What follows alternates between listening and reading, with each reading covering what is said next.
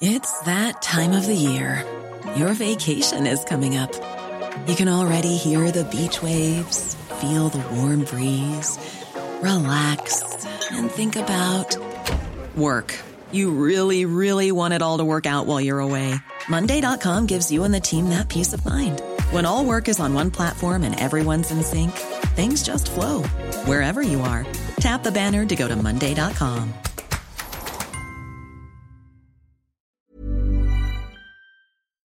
Geoffroy Lejeune, Gilles William Golnadel, Georges Fenech et Philippe Guibert, Yohann Ouzaï également avec nous euh, aujourd'hui. Croyez-vous que Vladimir Poutine puisse parler du général de Gaulle et de Philippe Pétain dans la même phrase? Croyez-vous que ce soit possible? Eh bien oui, il l'a dit lors d'une émission télévisée intitulée Bilan de l'année. Vladimir Poutine a évoqué la guerre en Ukraine. Il a vanté la croissance et l'économie de son pays. Et c'est dans cette émission qu'il a fait une comparaison sur l'Europe. Écoutez Vladimir Poutine. L'Europe a aujourd'hui perdu une bonne partie de sa souveraineté. Souvent, les décisions que prennent les pays européens, ils les prennent à leur propre détriment. Des politiques, euh, nombreux politiques européens, ils ils essayent d'avoir à l'extérieur une allure à la générale de Gaulle, général de Gaulle qui lui avait beaucoup lutté pour la souveraineté de la France, qui avait rassemblé toutes les forces de son pays. Et en pratique, ils jouent à de Gaulle, ils essaient de prétendre être de Gaulle. En pratique, ils euh, se comportent comme euh, Pétain. On devait mettre la Russie à genoux à l'arrivée, la Russie va gagner la guerre contre l'Ukraine. C'est ce qui se passe. C'est en train de se passer, en tout cas. On en parle peu ou moins. Et Poutine se moque de nous. Il se moque de nous. Il compare, il compare l'Europe à Pétain. Beau bilan. Et il va être réélu haut la main.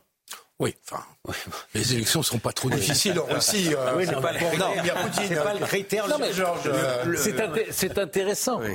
C'est intéressant. Non, mais c'est intéressant. Mais au-delà de sa fascination pour la deuxième guerre mondiale et du fait qu'il soit un despote sanguinaire, on ne peut pas dire que ce qu'il dit soit, totalement faux sur le respect par, euh, par euh, les pays européens de leurs propres frontières de leur propre peuple et d'une certaine capitulation, pardon de le dire, il est cruel, mais pas forcément injuste. Et puis les décisions prises euh, à l'encontre de notre propre intérêt, ça c'est quand même ce qui nous ah. Euh.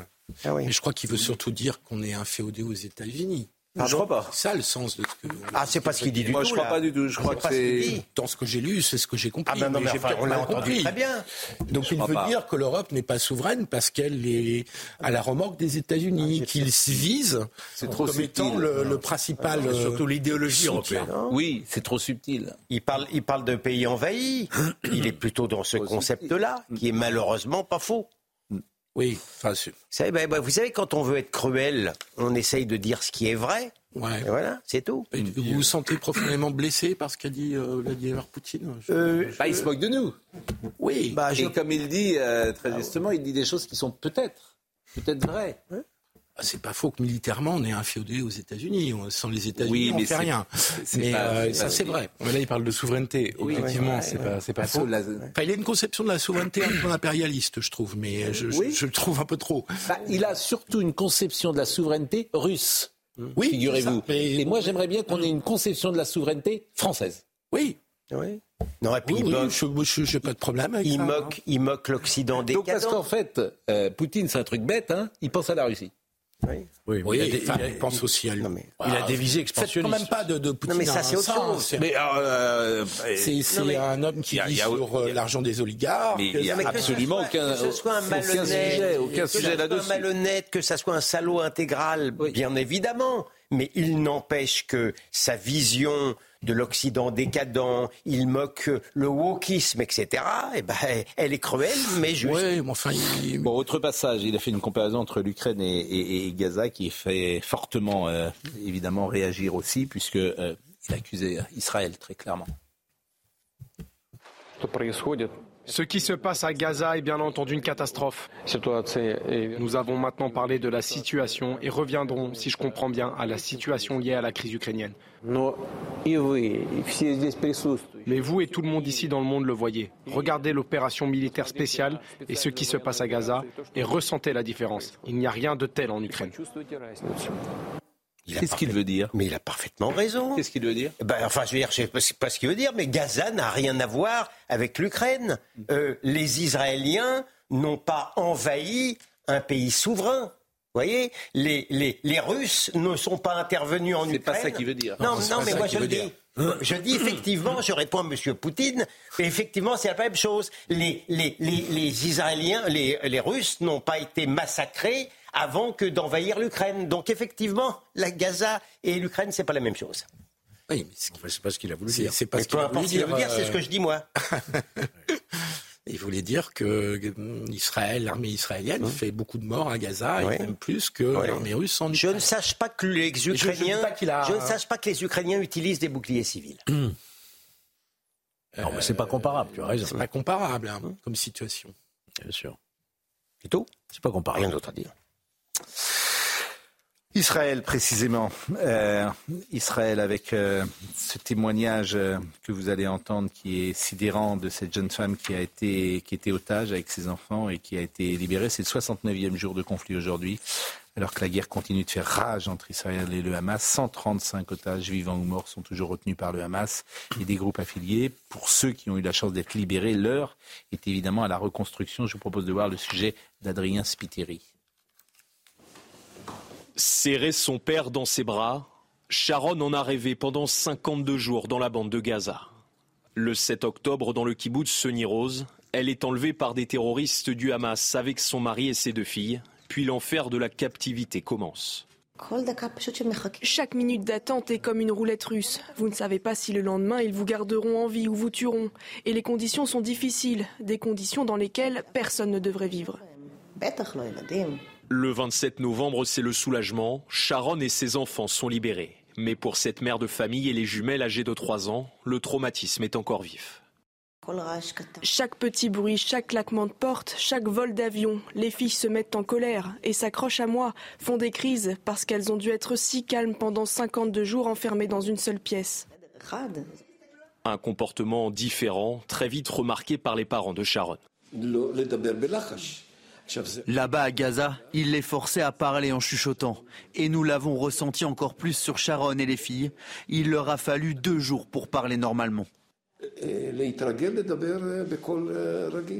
Une reconstruction progressive et difficile pour cette famille meurtrie, d'autant plus que David, le mari de Sharon ici sur cette vidéo, est toujours détenu à Gaza. 69e jour de conflit sais pas. qu'on je vous sais de montrer ces images-là parce qu'on n'en parle plus.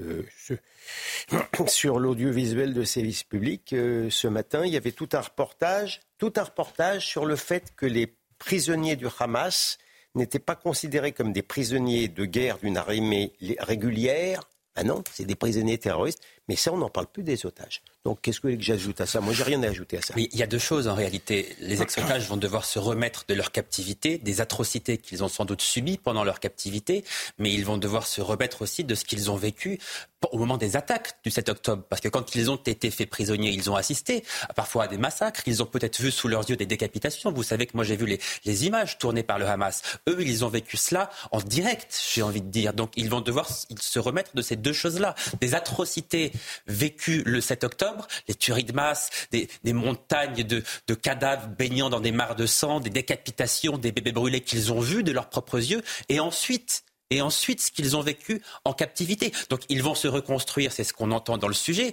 mais ils vont survivre en réalité. Toute leur vie, ils vont survivre. Ils ne vivront plus jamais normalement. Ils vivront le mieux possible, mais ils ne retrouveront, hélas, je, je le crains, ils ne retrouveront hélas jamais une vie normale. Ils seront hantés à vie par cela.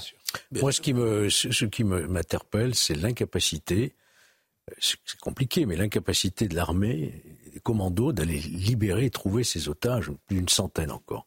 J'étais persuadé, enfin tout le monde, que c'était vraiment des opérations dont Israël euh, était le champion du monde, quoi. Ces opérations commando, ils ne l'ont prouvé par le passé avec NTB et d'autres opérations.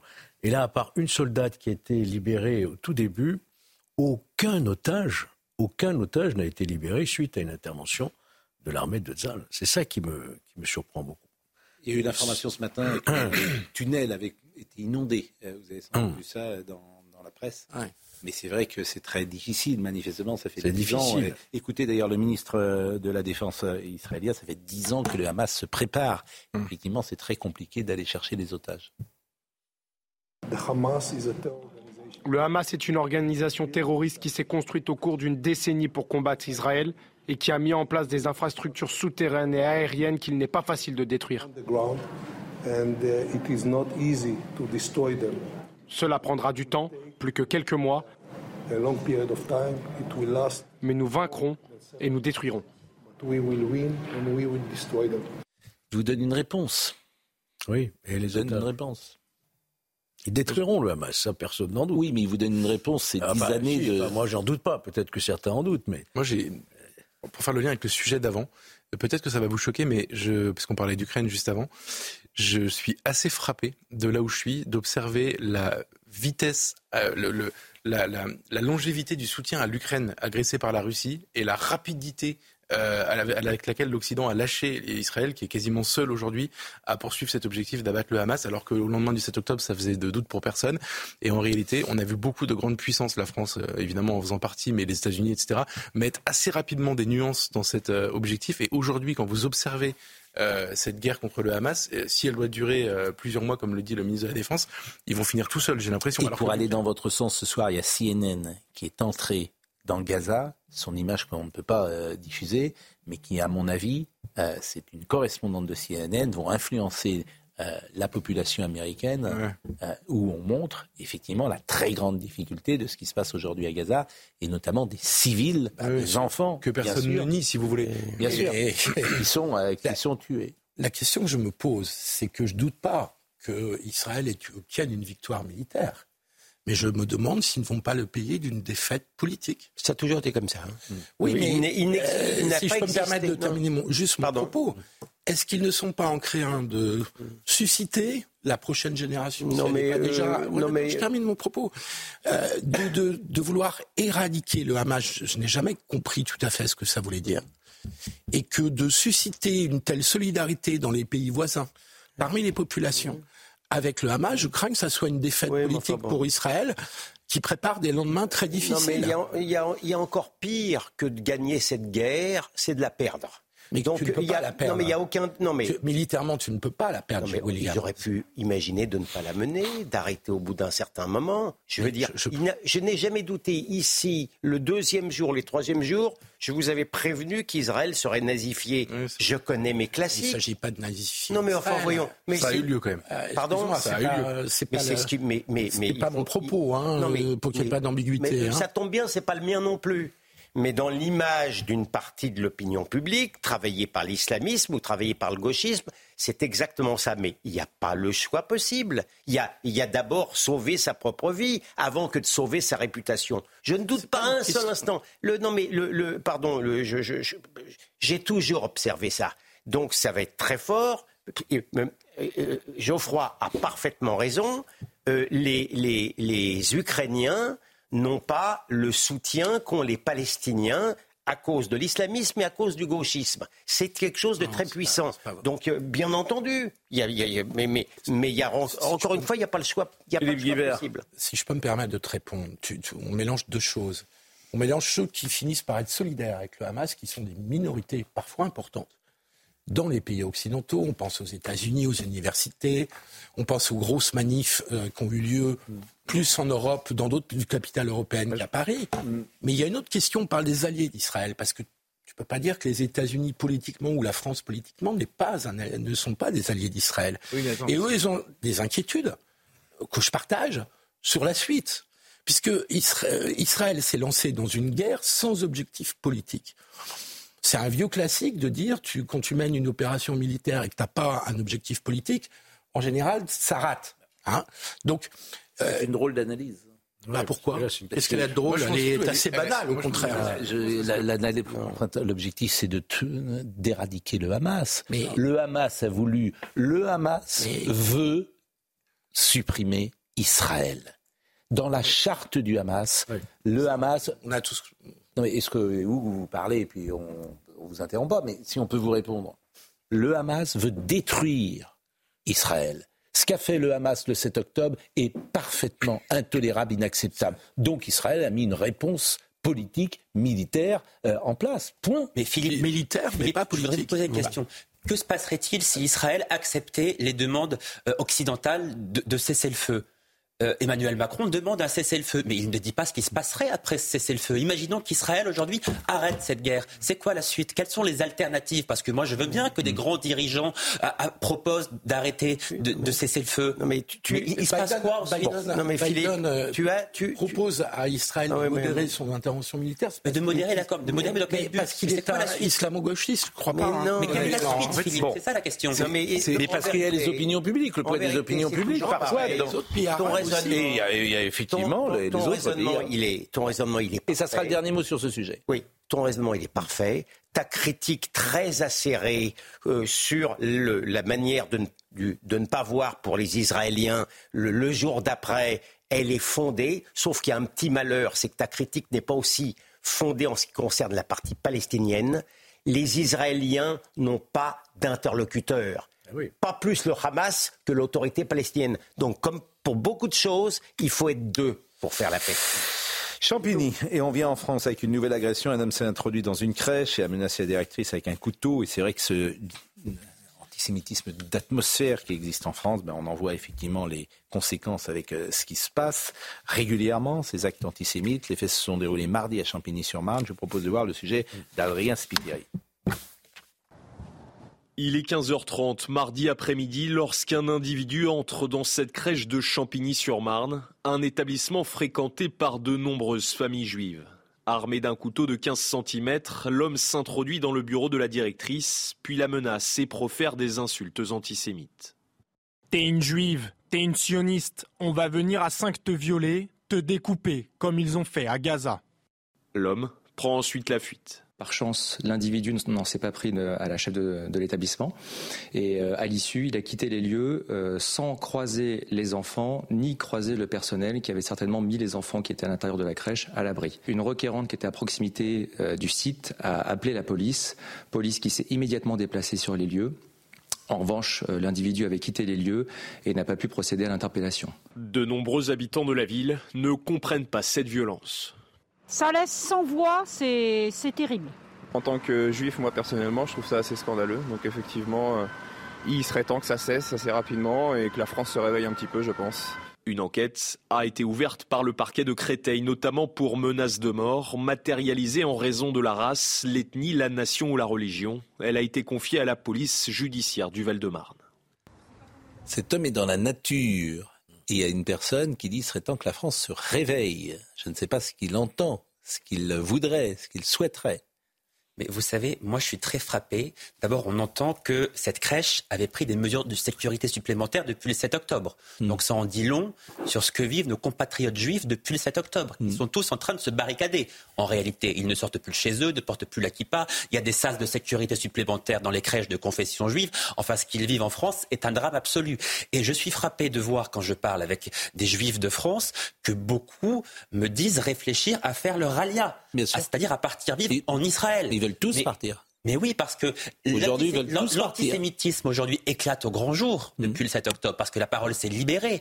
Mais l'antisémitisme, il est latent dans ce pays depuis des années et des années. Mais pourquoi est-il latent, l'antisémitisme? L'antisémitisme a augmenté au fur et à mesure que l'islamisme a gagné du terrain dans notre pays. C'est ça la réalité, il faut dire la vérité. Alors moi, je veux bien qu'Emmanuel Macron appelle à un cessez-le-feu en Israël, alors même qu'Israël est en train de lutter contre les islamistes du Hamas. Mais peut-être Emmanuel Macron serait-il mieux inspiré aussi de lutter plus efficacement ah contre l'islamisme ah dans notre pays qui est en train de gagner ah du bah terrain. Sauf qu'il y, a un rapport de force, c'est-à-dire qu'il y a 600 000 juifs et il y a euh, je ne sais combien de musulmans sur le territoire de France et qu'ils le Mais les musulmans ne sont pas tous des hmm. islamistes. Oui, j'entends bien. Mais, cher j'entends bien. Il ne faut pas que les... Il ne faut pas... Euh, évidemment. Il ne faut pas que les Juifs de France quittent la France. Mais non, parce que sans les Juifs de France, la France n'est plus la France d'abord. C'est ce que j'allais vous dire. C'est une part de France. mais si vous, si vous interrogiez. que la France reste la France. Hein. Si vous, au-delà des islamistes, si vous interrogiez les musulmans de France sur la création d'Israël, ce serait intéressant de savoir ce qu'ils en pensent. Vous avez un sondage de l'UIFOP qui va sortir, qui va montrer malheureusement que dans, au sein de la population musulmane, hmm. Il y a une partie non négligeable qui approuve ce qu'a fait le Hamas. Alors, je n'irai pas jusque-là, mais je pense, euh, en tout cas, qu'il y a beaucoup de musulmans de France qui sont sans doute plus solidaires des Palestiniens qu'ils ah ne bah, le sont. Pas euh, le chiffre, vous avez raison, le chiffre. Enfin, ça, c'est pas totalement, pardon, ça, c'est pas totalement critiquable. Ça ne me choque pas que les. Bon, ce qui me choque, c'est que. Non, mais ça explique la position d'Emmanuel Macron, ni plus ni ah moins. non, oui, mais enfin, non, écoutez, entre. Quand même, pour répondre, pour répondre à Yohann, quand même, vous avez un président de la République qui explique sérieusement qu'il hmm. n'est pas allé à la manifestation contre l'antisémitisme, banal, hein, pas, pas, pas à Bal-Hamas, contre l'antisémitisme, gentil. Parce que pour garder l'unité de la nation et pour ne pas offenser la population musulmane? En creux, ça veut dire que la population musulmane se sentirait C'est incroyable. Mais en même temps, il a célébré Hanouka la semaine dernière. Ah bah oui, en, violant, en violant, la laïcité, c'est merveilleux. C'est pas lui qui l'a violé, alors c'est pas lui qui l'a violé, c'est le grand rabbin l'a sans doute piégé peut-être. Quoi qu'il passe, juste préféré effectivement qu'il n'allume pas les bougies. Mais c'est pas lui qui l'a allumé. Dans l'Elysée, au sein de l'Élysée. Non mais vous savez... Non, il fait tout le contraire de ce qu'il faut faire. C'est sans doute le grand rabbin Corsia qui l'a proposé. Oh, vous êtes gentil, hein ben, Je suis ah, gentil. Vous êtes gentil. Ça se passe à l'Élysée. J'essaye d'être. Ça se passe pas dans une synagogue. Je, je suis assez suffisamment critique sur Emmanuel Macron pour, en l'espèce, voir ce qui s'est passé. si on m'avait demandé à choisir hmm. entre un geste fort hmm. contre l'antisémitisme ou allumer une bougie à l'Élysée, je sais bien ce que j'aurais choisi. Je veux dire aussi un mot, un mot encore. Euh, je dirai après la pause. Dès, le début, j'avais hmm. indiqué personnellement que je considère la France insoumise et son discours antisémite comme comptable de ce à quoi nous assistons aujourd'hui. Clairement. C'est important et nous l'avons dit effectivement ce matin déjà. La pause, nous revenons dans une seconde. L'homme qui s'est introduit dans une crèche et a menacé la directrice avec un couteau, je rappelle qu'il est toujours en liberté. Je voudrais qu'on écoute Aurore Berger qui était ce matin sur place euh, devant cette crèche, ainsi que Jonathan Arfi qui est le président du CRIF. Malheureusement, depuis le 7 octobre dernier, on voit une multiplication euh, des actes antisémites dans notre pays et que face à cela, bah, la République, elle est très solide. Et vous le voyez aujourd'hui par la représentation aussi qui est la nôtre ici à Champigny, de manière à dire très clairement, évidemment, que nous ne laisserons rien passer euh, face aux actes antisémites. Donc à la fois protection de nos enfants, protection de celles et ceux, évidemment, qui prennent soin de nos enfants partout où ils se trouvent et euh, lutte très déterminée contre tous les faits d'antisémitisme qui malheureusement se sont propagés euh, depuis euh, le 7 octobre dernier. Nous nous retrouvons euh, ici comme nous aurions pu nous retrouver devant des centaines et des centaines d'autres endroits où depuis le 7 octobre se sont produits des actes antisémites dans notre pays. C'est un lieu et un moment qui sont emblématiques parce que évidemment une crèche est un lieu particulier qui touche à l'enfance, peut-être à la part la plus vulnérable de nous-mêmes, de notre société. Et euh, il était important de venir ici et rappeler ces principes fondateurs euh, de notre République, euh, la sécurité à laquelle chacun a droit et, les Juifs de France, comme chacun de tous les autres citoyens de notre pays. C'était cet après-midi à Champigny-sur-Marne et Jonathan Narfi sera tout à l'heure chez Olivier Benkemoun dans une demi-heure. Je remarque, pardon de souvir mon obsession quotidienne. À 7 heures, France Info, qui, en, a fait des tonnes sur l'ultra-droite, qui hmm. n'a rien fait, euh, n'a pas parlé de cette, chose-là. Ça n'existe pas. Juste un mot. C'est sidérant. Mais eh qu'est-ce que vous dites c'est, ce, que, ce, que, vous dites est sidérant, mais eh je, je, je, sais que, hélas, le service public, France Inter, France Info, a C'est terrible. À ces choix idéologiques. Juste un mot sur ce qu'a dit Aurore Berger. Il faut qu'ils arrêtent absolument de prononcer cette phrase Nous ne laisserons rien passer. Ah il faut qu'ils arrêtent de dire ça à tout prix parce que mm. ça devient insupportable d'entendre ça. il n'y a jamais eu autant d'actes antisémites de fait. Il n'y a jamais eu autant d'attaques au couteau que ces dernières semaines et ces derniers mois. On voit que maintenant les écoles sont attaquées, les crèches sont attaquées. Donc de fait, ça se passe. Ils laissent passer manifestement. Donc, ils arrêtent de prononcer Mais ces mots n'ont pas. Mais la parole politique n'a plus de sens pour cela, puisqu'elle se heurte. à dire. C'est une phrase qui symbolise l'impuissance. Donc ils arrêtent de la prononcer. Ils prennent des mesures radicales. L'impuissance et la vantardise. Mais ils pourraient même arrêter tout, euh, certains. Mm. Euh, ça serait peut-être mieux. au travail de la police et de la justice sur cette affaire, puisqu'on n'a pas encore. Non, mais c'est des phrases qui veulent rien dire. Ce sont des éléments de langage. insupportables compte tenu de la euh, situation. Voilà, ce sont des éléments de langage. Là, par exemple, on va voir le sujet de ce qui se passe à Rennes. C'est très intéressant. Quel est le problème fondamental de Rennes Parce que là, il ne faut pas extrapoler euh, cette euh, jeune femme euh, qui, ce n'est qu'un fait divers, pur. Il n'y a pas d'instrumentalisation politique ou, religieuse, etc. Mais cette jeune fille, elle ne doit jamais être en cours. Pourquoi elle ne doit jamais être en cours? Parce que manifestement, elle, elle, est dérangée. Mais au nom de cette école inclusive, on fait rentrer tout le monde dans la classe. Et qui, un jour, a dit qu'il faut faire attention avec l'école inclusive? Et il s'est fait durant la campagne. alors qu'aujourd'hui, tout le monde dit la même chose. Le procureur a dit la même chose. Tout le monde dit la même chose aujourd'hui. Et évidemment, c'est Éric Zemmour. Donc, euh, je, euh, Éric Zemmour a souligné durant la campagne qu'il fallait sans doute pas mettre tout le monde dans les mêmes classes. Ce qui est une question de bon sens, bien évidemment. C'est cher d'ailleurs. Mais ça lui a coûté très très cher. Mais c'est une vérité. Bah, c'était déjà une manipulation médiatique d'ailleurs. En plus, c'était déjà une manipulation médiatique. Mais, mais effectivement, mais parce que c'est de la même manière que ce que disait tout à l'heure Gilles William. Alors, voyez le sujet de Michael Chailloux sur ce, ce qui s'est passé à Rennes. Et effectivement, bah, les jeunes gens qui sont dérangés, il ne faut pas les mettre en cours avec les autres. 8 heures au collège des Hautes-Ours, Rennes, les cours sont suspendus, mais une cellule psychologique est en place pour entendre ceux qui en ressentent le besoin. La collégienne de 12 ans avait été exclue de son précédent établissement déjà pour des comportements violents. Cette enseignante s'interroge sur le suivi de ses élèves. On fait les signalements, on fait remonter les informations et j'ai l'impression que ça part dans le vent un peu quoi et qu'il n'y a pas de il n'y a pas de prise de conscience en fait au niveau de la protection de l'enfance notamment. Et après il y a tout le suivi derrière qui celui des infirmiers, des psychologues, des psychiatres, de la médecine qui doit se mettre en place. Dans un communiqué, l'association des parents d'élèves a fait part de son soutien aux enseignants. Nadia, dont le fils est un ami de la collégienne, appelle les parents à la responsabilité. Les enseignants ils sont en danger mais nos enfants aussi. Et, et c'est plus possible en fait de vivre ça. C'est plus possible. C'est plus possible. S'il y a fouiller les enfants avant de partir à l'école, eh ben on va le faire. Ils peuvent pas éduquer nos enfants tout seuls. C'est pas possible. C'est pas possible. Il faut qu'il y ait un travail, il y a un suivi à la maison aussi. La jeune fille a été hospitalisée dans un établissement psychiatrique. En attendant, l'enquête se poursuit. Alors je disais effectivement c'est un élève dérangé, j'aurais pu préciser des troubles psychiatriques, ce qui est effectivement plus précis. Écoutez, ah, hein, ce genre d'affaires. À 12 ans. Mais bien sûr que c'est très rare. Très très rare. C'est un phénomène à mon avis mimétique. Mais c'est pour ça que c'est parce que c'est très rare qu'il faut. Euh, bien sûr. Mais cette professeure enseignante qui dit on fait des signalements, ça sert à rien. Comment vous expliquez ça? Ben, Je crois qu'il y a un ministre aujourd'hui qui me remet les choses un petit peu en place. Hein. Mmh. Le harcèlement, etc. Donc il faut aussi effectivement aborder cette question de l'état mental euh, ou du, handicap mental, en tout cas, euh, de, certains, de certains collégiens, qui peut effectivement occasionner un trouble pour les autres et, un danger pour lui-même. Hein, c'est ce qui a été révélé là. Écoutez des élèves collégiennes qui ont été interrogés. Ce qui s'est passé, c'était euh, extrêmement choquant et que c'est pas normal de ramener un gros couteau au collège. Bah après, la prof, elle a eu le geste de nous demander les clés pour fermer la clé et après on est resté enfermé dans la classe et euh, jusqu'à ce que le collège nous dise de sortir.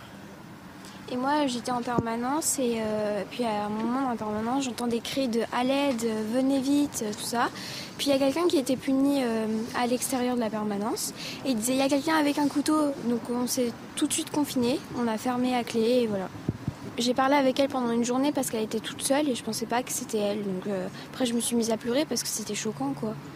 Bah, il y avait des enfants qui ne l'aimaient pas. Donc euh, après, euh, bah, elle, allait vers personne. Elle avait tout le temps sa capuche. Moi, ce que je retiens euh, de cette séquence, c'est la professeure qui dit on avait prévenu. Donc là, il y a quelque chose qui a dysfonctionné et qui a sans doute dysfonctionné par idéologie. Oui, c'est le choc, je pense, de deux folies. C'est de, de, cette pauvre môme, d'abord, et mm. ensuite par un phénomène mimétique. Elle, a, elle, a, elle, a, fait la comparaison avec Arras, etc. Elle a vu le faire, et donc c'est et c'est aussi la folie du monde, d'une certaine manière. Je pense que c'est elle avait été déjà changée. Elle avait été exclue d'un. Ah oui, oui, on l'avait déjà changé. 12 ans. Oui, mais vous avez raison, elle n'avait pas sa place euh, forcément. Et voilà, faut faut l'aider d'ailleurs cet enfant. bah, non, bah, attendez. Faut l'aider. Et on n'a pas les moyens de cette ambition. En fait, on n'a plus les moyens de tout ça. C'est-à-dire qu'il y a des centres éducatifs fermés. Il y en a un pour deux départements. Jean, mm. je le rappelle souvent. Oui. voilà, c'est pas un centre éducatif fermé. là, c'est manifestement. En général. là, là, en l'espèce, elle, elle souffre. En général, vous explique, euh, Marie-Estelle Dupont explique ça toute la journée, que euh, c'est le parent pauvre de la, la, médecine euh, en mm. France. en fait, on a quand même dans beaucoup de domaines aujourd'hui plus les moyens de nos ambitions. vous prenez le cas de la prison, c'est la même chose. La réponse pénale, c'est catastrophique pour ça. J'aimerais bien l'immigration. Le, point de vue des parents.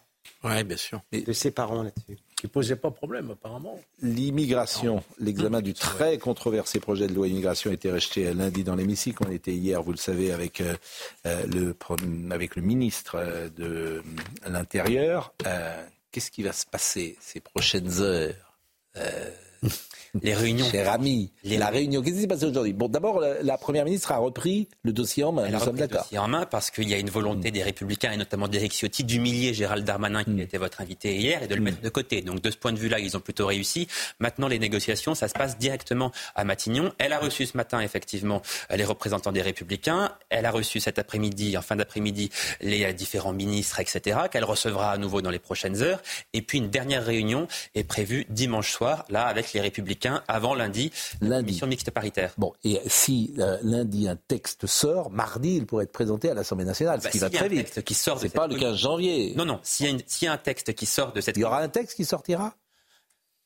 Moi, je le pense. Mais hmm. je, crois qu'un texte sortira de cette tout le monde le veut. Tout le monde le veut. mais, ce, texte, il, ce texte, par exemple, sur euh, le point de la régularisation des métiers en tension, euh, que dira-t-on? Écoutez, Gérald Darmanin et Bruno Le Maire disent aujourd'hui, on se rapprochera davantage du texte du Sénat, ce qui signifie... Donc il n'y avait pas de régularisation. Ce qui signifie qu'il semble abandonner l'article 3, ça deviendrait un article 4 bis, c'est un peu technique, mais en gros les régularisations, ce serait plutôt à titre exceptionnel avec l'autorisation du préfet. Ça ne serait plus du tout quelque chose disons, automatique. automatique. Et Sacha Oulier, Sacha Oulier va accepter ça. Oui, c'est la question que j'allais poser. Le président de la commission des lois. Sacha, Oulier a il va se renier donc. Sacha Oulier a parlé ce matin. Euh, ah. Effectivement, c'est un point de blocage pour lui, mais il a dit qu'il ferait tout pour trouver un compromis. En tout cas, il n'a pas montré d'opposition frontale parce qu'il a une grosse pression. Quel est le rôle du président de la République là-dedans? Est-ce qu'il veut cette loi? Est-ce qu'il est derrière Gérald Darmanin? Non, mais est-ce qu'il veut euh, ah bah, il pourrait. Euh, mais c'est une loi, c'est une des lois les plus emblématiques du second quinquennat. Quand Donc il peut prendre son téléphone et dire à Sacha Oulier, t'es gentil. Mais évidemment, mais évidemment il l'a fait. Je pense que ça l'a évidemment fait. Bon, et forcément, le rapport de force entre Sacha Oulier et le président de la République peut-être euh, doit pencher euh, pour, mais je du président de la République. C'était pour aller dans le même sens. Je crois que c'est ce qui s'est passé. Emmanuel Macron veut une loi absolument, et apparemment il met une pression énorme sur Elisabeth Borne, sur mm. Sacha Oulier notamment, pour que l'article 4 bis, qui était une version light de l'article 3, qui, qui le président, le président est derrière Gérald Darmanin. Il n'y a pas d'ambiguïté. Et le rôle de Bruno Le Maire là-dedans on en parlait hier. A pris une position en tant que ministre de l'économie parce que c'est un ancien républicain, mais il n'a pas de rôle direct dans les négociations. C'est entendu, mais comme il a parlé hier alors qu'il n'est pas Premier ministre et qu'il n'est pas sur son dossier, ce n'est pas son dossier, chacun a pu interpréter sa prise de parole. Peut-être qu'il aimerait bien être Premier ministre. Bruno Le Maire, s'il y a une telle mobilisation du chef de l'État, de la Première ministre, des ministres, etc., c'est que si ce texte ne passe pas, c'est la fin du quinquennat. Il n'y aura pas d'autres réformes qui passeront. C'est la plus emblématique. Ils ont tous intérêt. il y avait ça et les retraites. et le RN, le RN ne voterait pas, euh, quoi qu'il arrive, à votre avis? Non, mais a priori, le RN. Non mais on n'en sait rien. Pourquoi est-ce que le RN ne voterait pas Si c'est un, si un texte qui se rapproche de celui du, Sénat. Renaissance et LR, ça suffit. Non mais vous vous, rendez compte que le, RN aurait un intérêt à voter ce texte Ça mettrait quand même Renaissance dans un rôle d'embarras. Ah, Attendez, ah, stratégiquement, moi je trouve que ce serait un bon coup pour le RN de voter un texte comme ça. Le dernier mot sur ce sujet. De la majorité. Dernier mot sur ce sujet. Quelqu'un vole ce texte? Parce que à chaque fois qu'il y a une avancée, il bloque. Non. J'ai vu que cet après-midi, ils avaient envoyé une lettre sur la révision constitutionnelle, alors que M. Ciotti s'était fait porter pâle à la réunion où il en était question. C'est-à-dire que tout se passe comme si à chaque fois qu'il y a les macronistes avançaient, les républicains reculent ou remettent la barre plus haut. Et donc j'ai un doute sur leur volonté. Euh, Mais non, ça, a été clairement affiché. Philippe, ils ne pouvaient pas soutenir un texte qui avait été détricoté par la commission des lois et qui n'était plus le texte du Sénat. c'est le texte du départ, ça sera ça, difficile quand même de. Vous pouvez le discuter. non, il y a le discuter. Bon, mais... des raisonnements de gauche à, propos de la droite, donc ça peut pas marcher. je constate que ce sont des gens qui, veulent moins d'immigration et ça existe. On est désolé. Voilà. Euh, regardez les chiffres par exemple euh, aujourd'hui d'immigration parce que hier on a beaucoup. C'était très intéressant les chiffres qu'on a donnés hier et euh, l'immigré illégaux, les chiffres de régularisation, tout ça c'est source du ministère de l'Intérieur. Hein. 310 000 immigrés illégaux régularisés entre 2013 et 2022. C'est invraisemblable invraisemblable. C'est la prime qui est donnée aux clandestins. 170 000 depuis l'élection d'Emmanuel Macron. C'est invraisemblable. Est-ce qu'on va dire ça tous les jours? Est-ce qu'il est possible d'arrêter l'immigration dans ce pays de cette manière-là? 34 000 en 2022. C'est des chiffres du ministère de l'Intérieur. C'est invraisemblable ce qui se passe dans ce pays sur ce sujet. Oui, une mais sur ce sujet, mais transcendant même le sujet, fin de vie. C'est une prime à la délinquance. c'est ce que je vous dis. La réalité, elle est là. C'est la prime à la délinquance. Au-delà même du sujet de l'immigration. Mais, c'est pourquoi je, vous dis, il y, avait, il y avait une mesure extrêmement simple, forte, arbitraire sans doute, mais qui était euh, symbolique. Plus aucune régularisation dans ce pays. Voilà. Pendant un an, deux ans, trois ans. Le monde entier est au courant. Bien sûr pour arrêter, en fait. C'est une question d'état d'esprit. On est d'accord. Puisque rien ne s'arrête. Je veux bien qu'on revoie ces chiffres. Jusqu'à quand vous allez tolérer ça? 310 000 immigrés illégaux régularisés entre 2013 et 2022. Comment ce pays peut-il supporter cela? Comment un enfant, un enfant de 15 ans comprend cela? Eh bien non. Ceux qui nous dirigent ne le comprennent pas. La fin de vie, c'est un sujet euh, évidemment euh, qui, est, qui est dans l'actualité depuis euh, des années puisqu'on vous montrerait peut-être tout à l'heure une archive de 1978, euh, où déjà, euh, je, suis étonné qu'une loi, pour le coup, ne soit pas faite depuis tant d'années. Elle ne retire rien aux autres, cette loi. Mais ceux qui souhaitent choisir leur mort parce que les conditions sont particulièrement euh, difficiles, ceux qui souhaitent ne pas partir en Suisse, ne pas partir, comment dire, en Belgique pour pouvoir mourir, parce que la situation n'est plus tenable, parce que la souffrance est là, parce qu'ils euh, savent qu'ils... Euh, Il y a déjà eu la loi, vous le savez, Claes-Leonetti, qui a été votée ces dernières années. Oui, mais elle, qui ne satisfait personne. Mais, mais euh, elle, ne règle pas le problème que sur qui, qui évacuait la question de l'acharnement thérapeutique. Oui, mais mais là, mais l'euthanasie, en fait, c'est l'euthanasie. Faut-il franchir un autre palier et, eh ben, et aller eh ben, jusqu'à la mort assistée ben, en fait, l'euthanasie, qu'est-ce qui est intéressant dans l'euthanasie? C'est qu'effectivement, d'abord, c'est ce qui se pratique, d'abord, ça se pratique. Les médecins le font. Il y a une énorme vous savez bien, il y a une hypocrisie. Vous avez raison de le souligner. Il y a une énorme hypocrisie dans les hôpitaux. Bah, évidemment, parce que les médecins, les médecins, ah, vous trouvez que c'est bien, mais en ah, moi, je trouve que les médecins font remarquablement leur job là-dessus. Bien sûr. C'est-à-dire comment? Non, mais je suis d'accord avec vous. Les médecins, ils le font. Quand vous allez vers eux, vous leur dites, écoutez, il faut, que ça s'arrête. On l'a tous vécu. Moi, je suis. Mais pourquoi Mais non, mais euh, regardez, moi, je vais vous faire simplement écouter cette archive euh, de M. Kayavet, qui est un sénateur à l'époque, oui. 1978, et de M. Schwarzenberg. On est en 1978. Mmh, bien sûr. Écoutez. C'est très bien.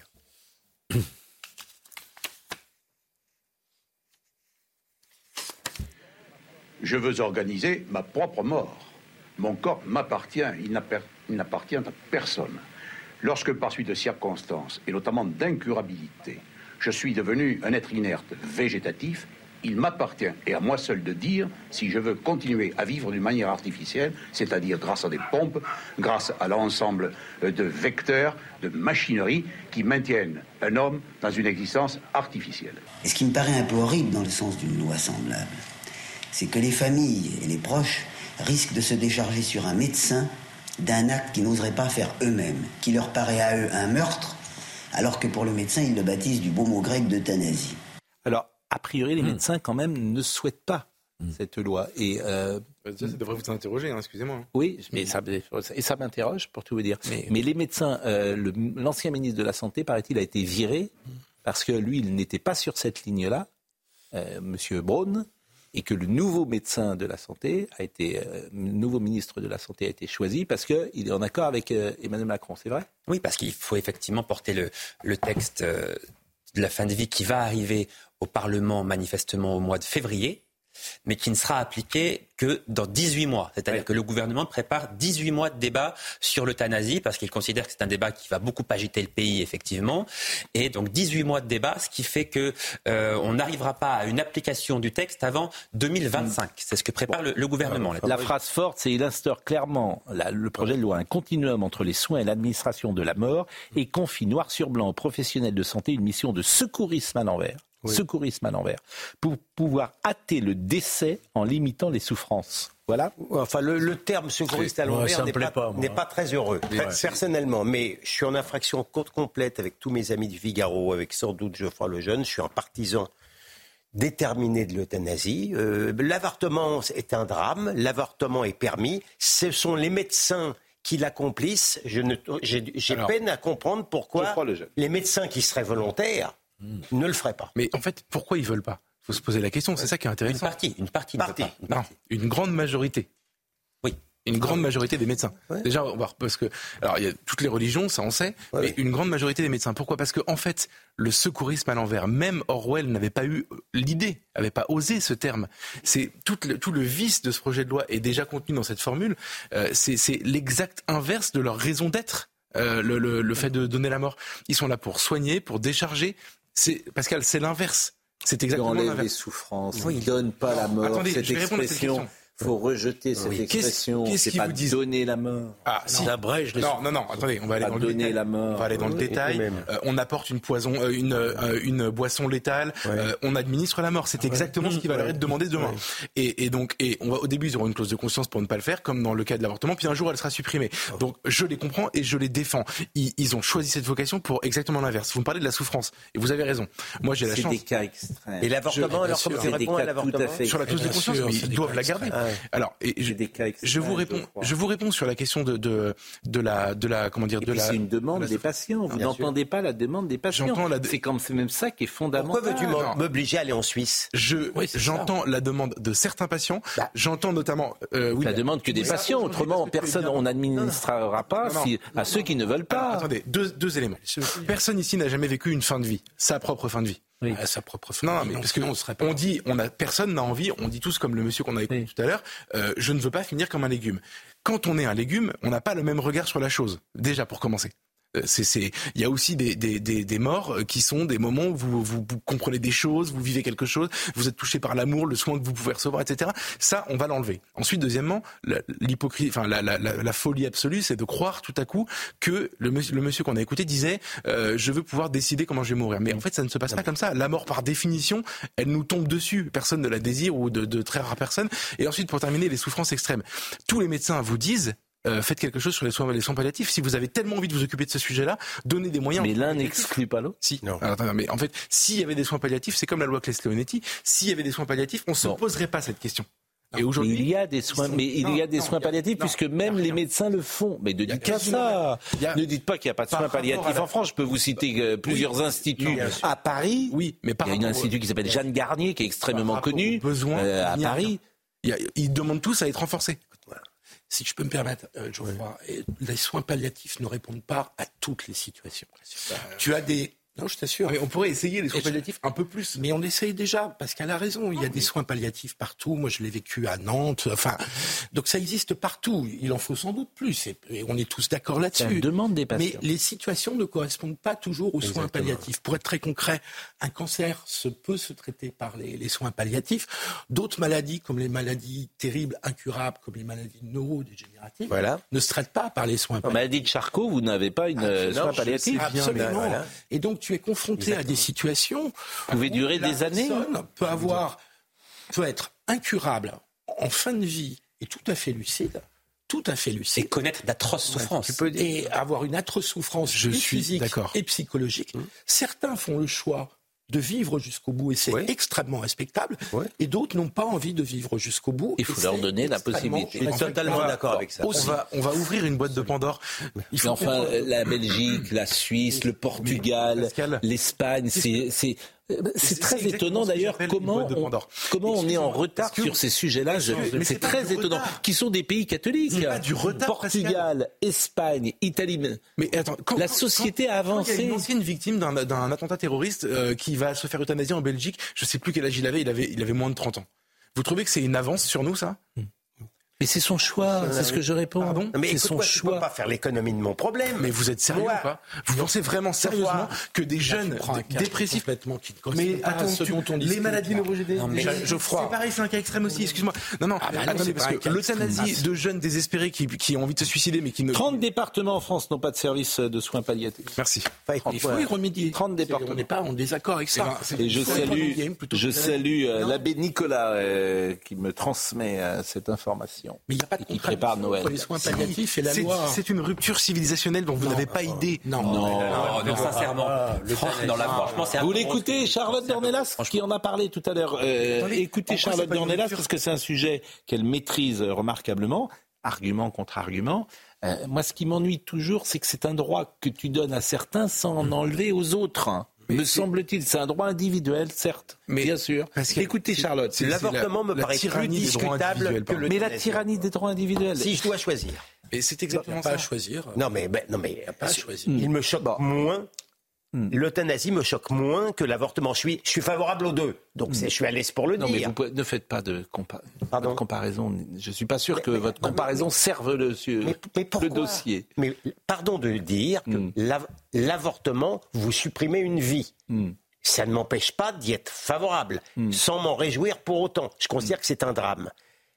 L'euthanasie, pardon de le dire, tu ne peux pas faire l'économie de mon problème. Il me plaît à penser, ayant quelques moyens, que si la vie pour moi n'est plus une solution agréable, je partirai en Suisse. D'autres sont pas dans mon cas. Il me plairait à penser que si tel est leur désir, ils hmm. puissent rester en France pour le faire. Écoutons Charlotte quelques secondes. Charlotte Dornalas en fait, il y a plusieurs questions qui se posent, plusieurs niveaux de questions qui se posent euh, quand on aborde cette question. Il y a la question de la mort elle-même, évidemment. Et d'ailleurs, dans ce projet de loi, il est écrit, alors une chose qui m'a étonné, mais pareil, c'est précisé, il faudra changer le code de la sécurité euh, sociale, par exemple, si on veut un remboursement à 100%. Mais le document précise qu'il y a une question qui se pose sur l'état actuel du code pénal, puisque l'acte proposé pourrait être considéré comme un meurtre ou un assassinat mmh. dans la définition du code pénal.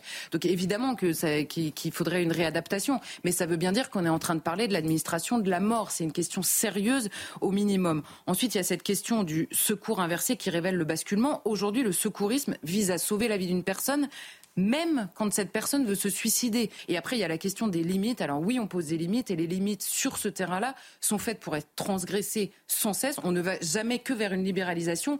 Et je prends l'exemple, parce qu'il y a les mêmes mots qui sont utilisés, l'exemple de l'avortement cette fois-ci. On nous parle là dans l'euthanasie de délai de réflexion, conditions de détresse, visite chez le psy, clause de conscience, dépénalisation toutes les conditions qui avaient été mises en 1975 sur la question de l'avortement et qui aujourd'hui s'est transformé en droit, non seulement en droit fondamental, mais inscrit dans la Constitution sous la forme d'un droit opposable. Donc vous voyez que cette libéralisation, on va dire sur les conditions restrictives initialement, elle saute systématiquement de loi en loi. La seule limite valable sur ce terrain-là, c'est le principe. Le principe, en l'occurrence, c'est de ne pas tuer. Si on transgresse, il faut accepter qu'on transgresse toutes les limites qui iront avec. Donc il faut au moins être clair, on va dire, sur, dans le débat euh, sur cette question-là. Interview poignante ce matin dans le Paris Match de Françoise Hardy, euh, qui est en fin de vie, dit-elle, et qui euh, s'est exprimée sur ce sujet. Et vous pouvez vous allez pouvoir lire. Euh, vous aurez bientôt 80 euh, ans, le 17 janvier 2024. Que peut-on vous souhaiter de partir bientôt et de façon rapide, sans de grosses épreuves, comme l'impossibilité de respirer? Hmm. Voilà la souffrance. Voilà ce qu'elle dit. La maladie détruit le mental, l'âge aidant. Après des rayons qui touchent la tête, ce qui a été euh, le cas de mes 55 radiothérapies, on perd la mémoire de trop de choses et le manque d'équilibre réduit au maximum les possibilités de bouger. De bouger. Euh, voilà, c'est un choix, c'est une volonté. Elle n'a pas, Françoise Hardy n'a pas le droit de choisir le moment auquel elle souhaite partir, entourée de ses proches. Elle a le droit de le faire, bien sûr. Elle explique qu'elle n'a pas la force physique d'aller en Suisse. Bien sûr. Voilà. Sincèrement, moi, je me réjouis. Qu'est-ce que vous dites à Françoise Hardy? Ça m'intéresse parce que, au-delà de la théorie, qu'est-ce que vous lui dites à Françoise Ah, mais j'ai rien à lui dire. Ah, bah si. Ah, non, Mais vous êtes confronté. Parce que. Ah, non, mais attendez. non, mais moi, j'aime pas. Vous me connaissez, je suis pas un fan de l'idéologie. La règle, c'est qu'il n'y a pas de règle. Qu'est-ce que vous lui dites Mais moi, Quand vous êtes confronté pas à cette dame, qu'est-ce que vous lui dites Je- envie Vous lui dites c'est une rupture de civilisation Ah mais je change pas d'avis, je l'ai envie de la prendre mais vous lui dites de- quoi de- Mais j'ai envie de la, de la consoler, de, de, de l'accompagner, de lui dire que voilà, mais je, je, je veux dire, je vais pas lui faire la, la leçon, croyez pas ça. C'est pas une question de leçon, mais Comment elle souffre. son Ce problème qu'elle veut, c'est qu'on l'aide à mourir, en réalité. je, je, en fait, je la connais pas. Malheureusement, si je la connaissais, je pourrais vous parler un peu plus facilement. Non mais, euh, mais On sent pas de Geoffroy un peu gêné, là, hein. pas. Ah si, Ah, c'est un peu de du tout gêné. non mais c'est un Non, peu de mais- l'idéologie dans ce pas sens. du tout gêné. Tu réponds pas à la Je suis pas question. gêné, je Non, suis triste que vous pensiez que tous tu peux comprendre Voilà. que ta consolation ne sera pas suffisante Je suis, je cherche pas, William, je cherche pas à être consolé. Mais j'entends- J'essaye de faire prendre conscience. En fait, pourquoi vous n'entendez pas euh, je- Vous dites rupture de civilisation. Je J'ai- vois je pas que la je rupture de civilisation Ah, dans que- le fait je que Françoise Hardy va que mourir. euh, De tout temps, aucune civilisation n'a jamais, jusqu'à notre époque, n'a jamais considéré que le médecin pouvait donner la mort. Ça n'existe pas. Voilà. C'est une rupture de civilisation. Ça, vous pouvez pas me l'enlever. Je suis désolé. J'ai envie, je, si j'étais dans l'entourage de Françoise Dans sa famille, etc., dans cette situation-là, je- j'essaierais de passer le plus de temps possible avec elle, je, de, de, de la consoler, de l'accompagner, d'être présent avec elle. Je, je donnerai tout ce que je peux. Ça soulagera pas ses que- souffrances Mais alors, pardon, parce que la, la question de la souffrance, c'est honnêtement pour le coup se pose beaucoup moins aujourd'hui qu'il y a 40 ans. Euh, Ça, pour le coup, tout le monde sera d'accord pour le dire. Ça dépend des maladies. Ah, Ça dépend des dépend des maladies. vous assure, Pourquoi vous dites donner la mort Un médecin Je ne l'assure, peut pas. Il Europe un. Mais accompagne parce que dans le processus la de la Suisse mort. n'est pas un pays non. civilisé, je veux Sur comprendre. Europe 1, j'ai, à l'heure du déjeuner, j'avais un, un homme qui s'appelle Mehdi, qui est intervenu, il a 41 ans, et sa mère euh, a une maladie de Charcot. c'est ce qui est déclenché il y a C'est horrible.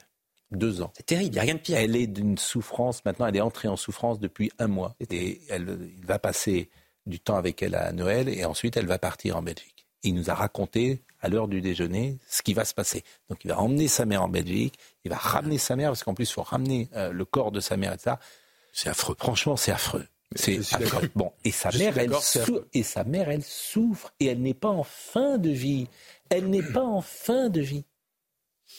Elle Mhm. peut vivre comme ça peut-être un temps euh, assez important. Elle souffre, elle, Dans à chaque elle est fois. tétraplégique, Je- elle est je connais, sous je sais ce que c'est. respirateur. Mais Pascal, en fait, vous essayez, Donc, vous euh, vivez dans l'illusion que vous aurez une solution à tous les problèmes. Ça n'est pas vrai. Ça n'est pas vrai. À un Donc, certain nombre, en tout cas. À un certain nombre, si c'est une peut solution. déjà À un certain nombre, c'est déjà pas mal. Là, vous voulez. C'est déjà tout- pas mal. Là, vous pensez résoudre tous Mais les problèmes. le choix. Un peu comme au moment de la loi Claes-Leonetti d'ailleurs. Malheureusement, malheureusement, la vie est si compliquée qu'on n'aura jamais une solution à tous les problèmes. Donc moi, j'alerte juste sur le fait que c'est une rupture, que par ailleurs, je veux défendre les médecins qui ne veulent pas ça, et que cette rupture-là, on va la faire en pensant qu'on va se, on va régler ce problème. Malheureusement, non, c'est beaucoup plus compliqué que ça. La mort, on, on, on la choisit pas. C'est, un des mystères de, de, de la vie, en fait. On peut l'accompagner. Bon, en tout cas, cette discussion est passionnante. Les médecins le font déjà. Ça, c'est autre chose. En fait, ah, c'est pas tout à fait autre chose. C'est pas, c'est pas la norme commune, en fait. Évidemment, je sais que les médecins, des médecins le font, mais c'est Alors, je vous laisse terminer parce que ces arguments sont intéressants. Ils sont peu développés sur les plateaux, donc vous aurez le dernier mot ce soir. Non, j'ai pas envie d'avoir le dernier mot.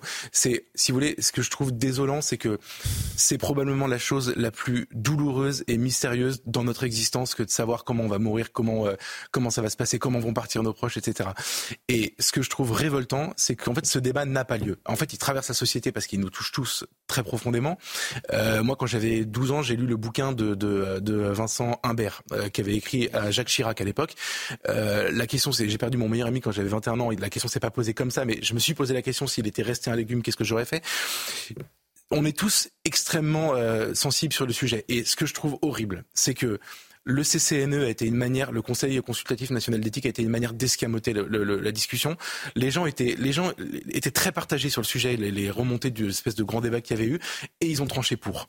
Emmanuel Macron a promis à Lynn Renault il y a déjà un an que ça allait se faire.